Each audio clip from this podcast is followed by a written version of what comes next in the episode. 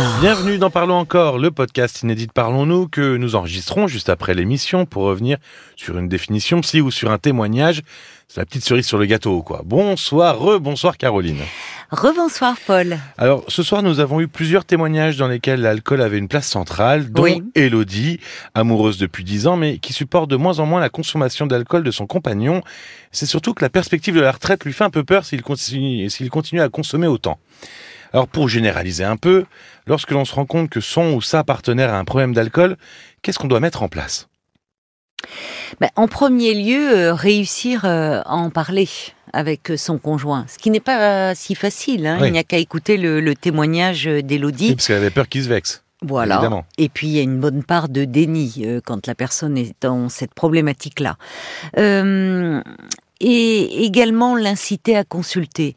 Parce qu'une personne fortement dépendante, et le conjoint d'Élodie était dans cette situation, ça faisait très longtemps que cela durait, et une consommation quand même assez excessive, une personne peut difficilement s'en sortir seule, même avec l'aide de son conjoint. Donc il faut vraiment l'inciter à consulter son médecin traitant ou un centre d'alcoolologie. Et à l'inverse, une fois qu'on a mis des choses en place, qu'est-ce qu'il est préférable d'éviter de faire? Alors c'est une excellente question parce que parfois en voulant bien faire, eh bien on ne fait que renforcer euh, euh, la, problématique et notamment euh, éviter de culpabiliser les reproches du type fait un effort, alors que la dépendance est un phénomène physique et psychique qui échappe à la volonté euh, seule.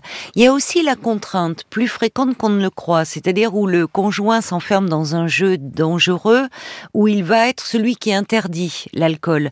Il peut cacher, euh, dissimuler les bouteilles, il peut les vider dans l'évier, il peut se mettre à fliquer son conjoint. Donc ça, il faut éviter de- d'être derrière euh, le dos tout le temps de la personne. Oui, parce que ça revient à l'infantiliser Hmm. et tout ça euh, ne marche pas. Il faut quand même avoir en tête que la décision de se sevrer ne peut venir que de la personne elle-même, Ouais, de la personne qui est dépendante. Oui, on peut pas soigner à sa place. Est-ce que justement la personne, est-ce qu'il y a seulement la personne dépendante qui a besoin d'aide ou, ou je sais pas, le, conjoint, la conjointe, les enfants pourraient être aussi aidés? Et bien sûr, euh, bien sûr qu'il faut penser, euh, quand on est le, le conjoint d'une personne qui s'alcoolise, à se préserver et préserver les enfants. Alors, surtout ne pas rester euh, isolé, bien que ce ne soit pas facile d'aborder euh, le sujet avec euh, des gens que l'on connaît bien, et notamment son entourage proche, parce que parce qu'on a honte. Parce qu'il y a la peur d'être jugé. Et puis parce que l'entourage familial, souvent trop impliqué effectivement, et, et de fait rarement en situation d'apporter une aide. Il, y a, il peut y avoir du déni, une compassion excessive, une ingérence dans la vie du couple, des condamnations morales. Donc il est préférable de se tourner vers des professionnels. euh, Qui ont de l'objectivité, pour le coup. euh, Exactement, une expérience. Et dans les centres d'alcoolologie, il peut y avoir euh, des, des groupes de parole pour les familles. Il y a aussi des associations qui font un excellent euh, travail. Je pense aux Alanons pour euh, les, conjoints, les proches euh, de personnes alcooliques. Les Alatines aussi pour les enfants.